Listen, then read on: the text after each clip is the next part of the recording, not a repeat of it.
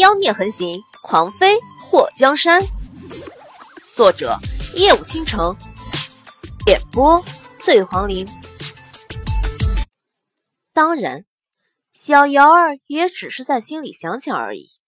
对于人家名字够不够霸气，他是没有发言权的。那小子到底跑哪里去了？远处有非常熟悉的声音传来。小瑶儿眼前立刻浮现那个红衣服的暴躁男，艾玛，他们四个还真是锲而不舍，竟然都追到这里来了。楚依依，我得走了。小瑶儿恩公，你一定要等着我。小瑶儿脸颊抽了一下，我等你干什么？我长大后就来找你报恩。别，不用。我做好事从来不求回报。楚依依满脸的感动。小瑶儿恩公。啊！小瑶儿听到魔苍他们的声音越来越近，刚想跑，就听到楚依依喊他：“一言为定啊！”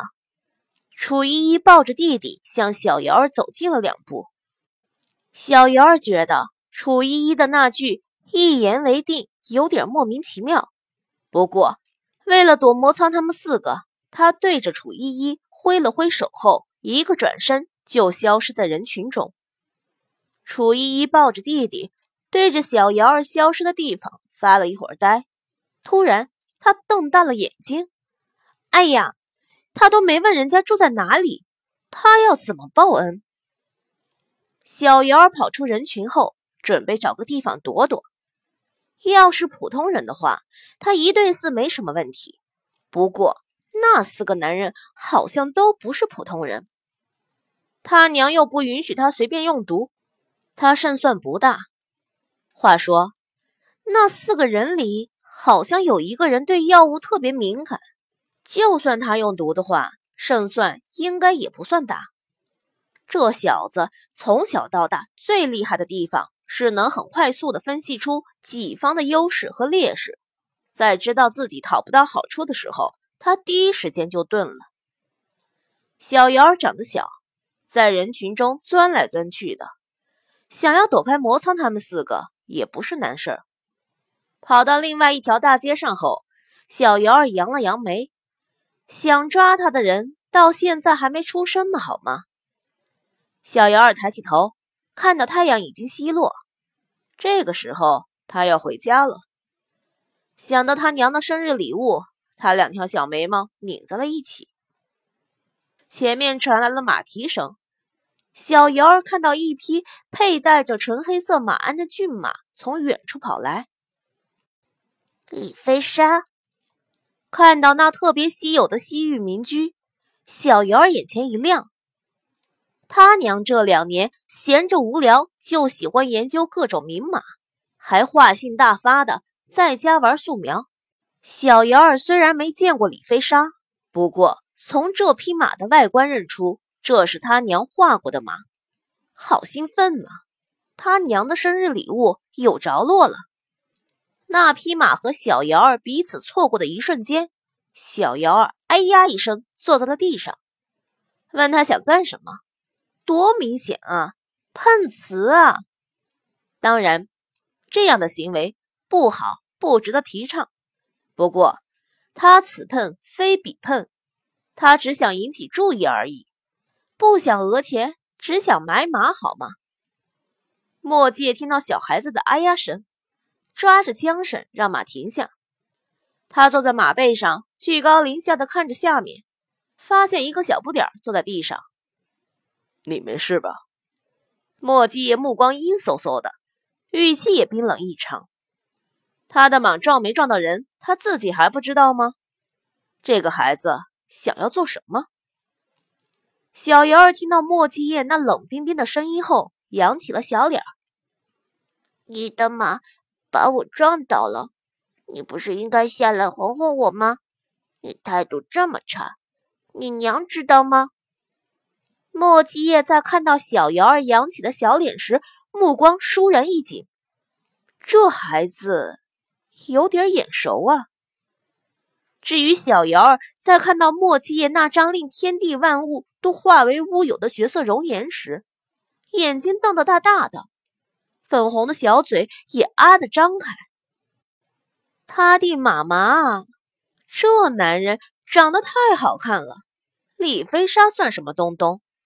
他要把这个男人给他娘带回去当生日礼物。小瑶儿眨巴眨巴那双黑白分明的清澈眼眸。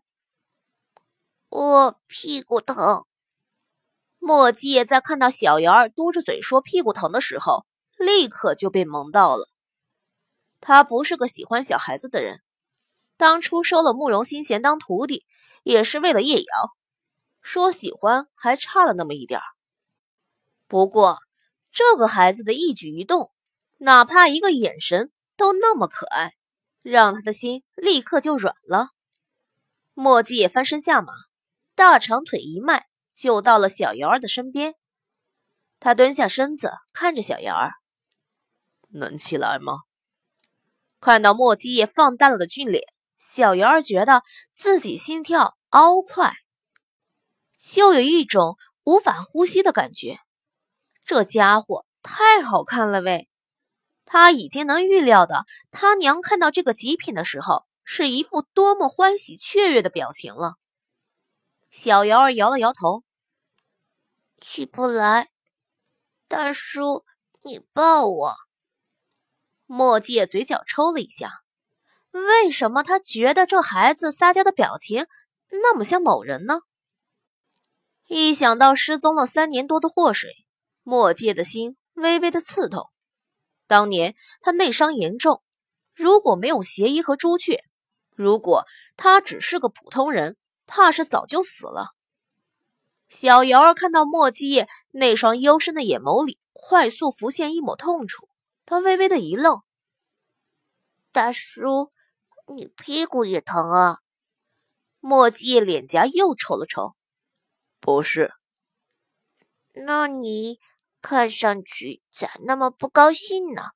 你放心，我不让你赔钱。小瑶儿对着墨迹叶咧嘴一笑，看到这熟悉还带着讨好的意味的笑容，墨迹的心又疼了一下。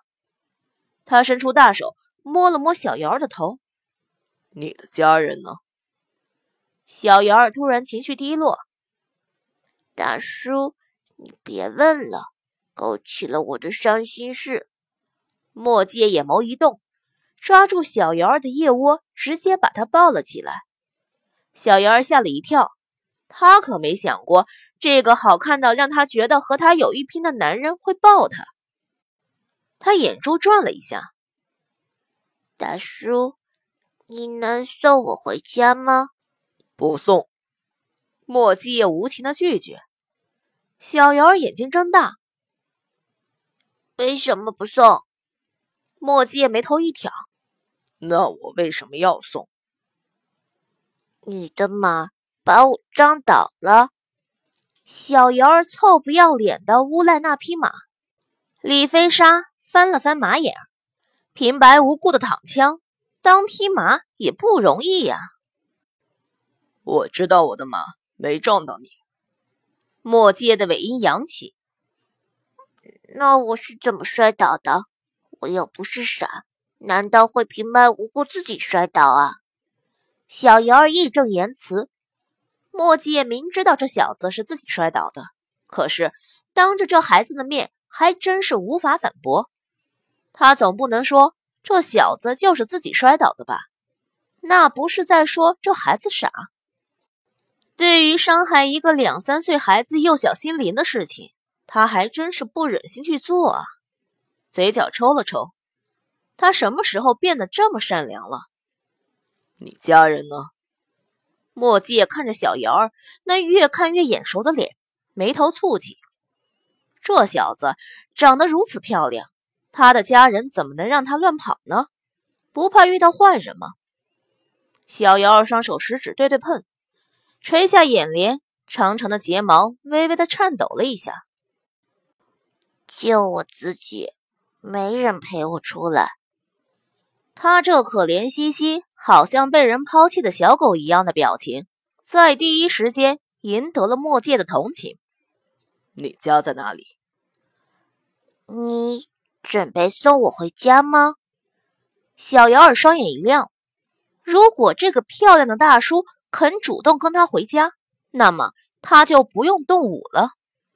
说实话，这大叔的武力值比他之前遇到的那四个还高出好几倍，他恐怕不是对手啊！不能力敌，只能智取了。墨迹看到小姚儿那发光的双眼，心里没由来的一暖。如果他的水儿还在他的身边，肯定也能给他生一个如此漂亮的孩子。可惜，你家在哪里？从未做过好人好事的莫大叔准备当一次好人，谁让他闲着也是闲着。三年前，慕容洪天带着人躲进了晋王府。李将军带着大军占据了皇宫。那时候，李将军试图带人攻陷晋王府，却没想到被躲在晋王府内的人用计谋以少胜多。用了将近三个月的时间，慕容洪天和晋王府、莫王府、林王府、赞王府还有莫府联合，出动了各个府的精英高手，暗杀了李将军。还有李氏的几个领导人物，最终结果是李家谋反作乱，不得人心。大齐国的文武百官全都站出来协助慕容洪天，把整个李家给一锅端。莫季也在帮着慕容洪天夺回皇位后，带着内伤四处寻找祸水。这一找就是三年多。小尤儿看到莫季夜陷入了沉思，他眼中快速浮现一抹诡谲后。咬着嘴唇，可怜兮兮的用小手抱着墨迹的脖子。大叔，你真是个好人，我就知道你会送我，么么哒。说完，用他那柔软的小嘴在墨迹的脸颊上亲了一口。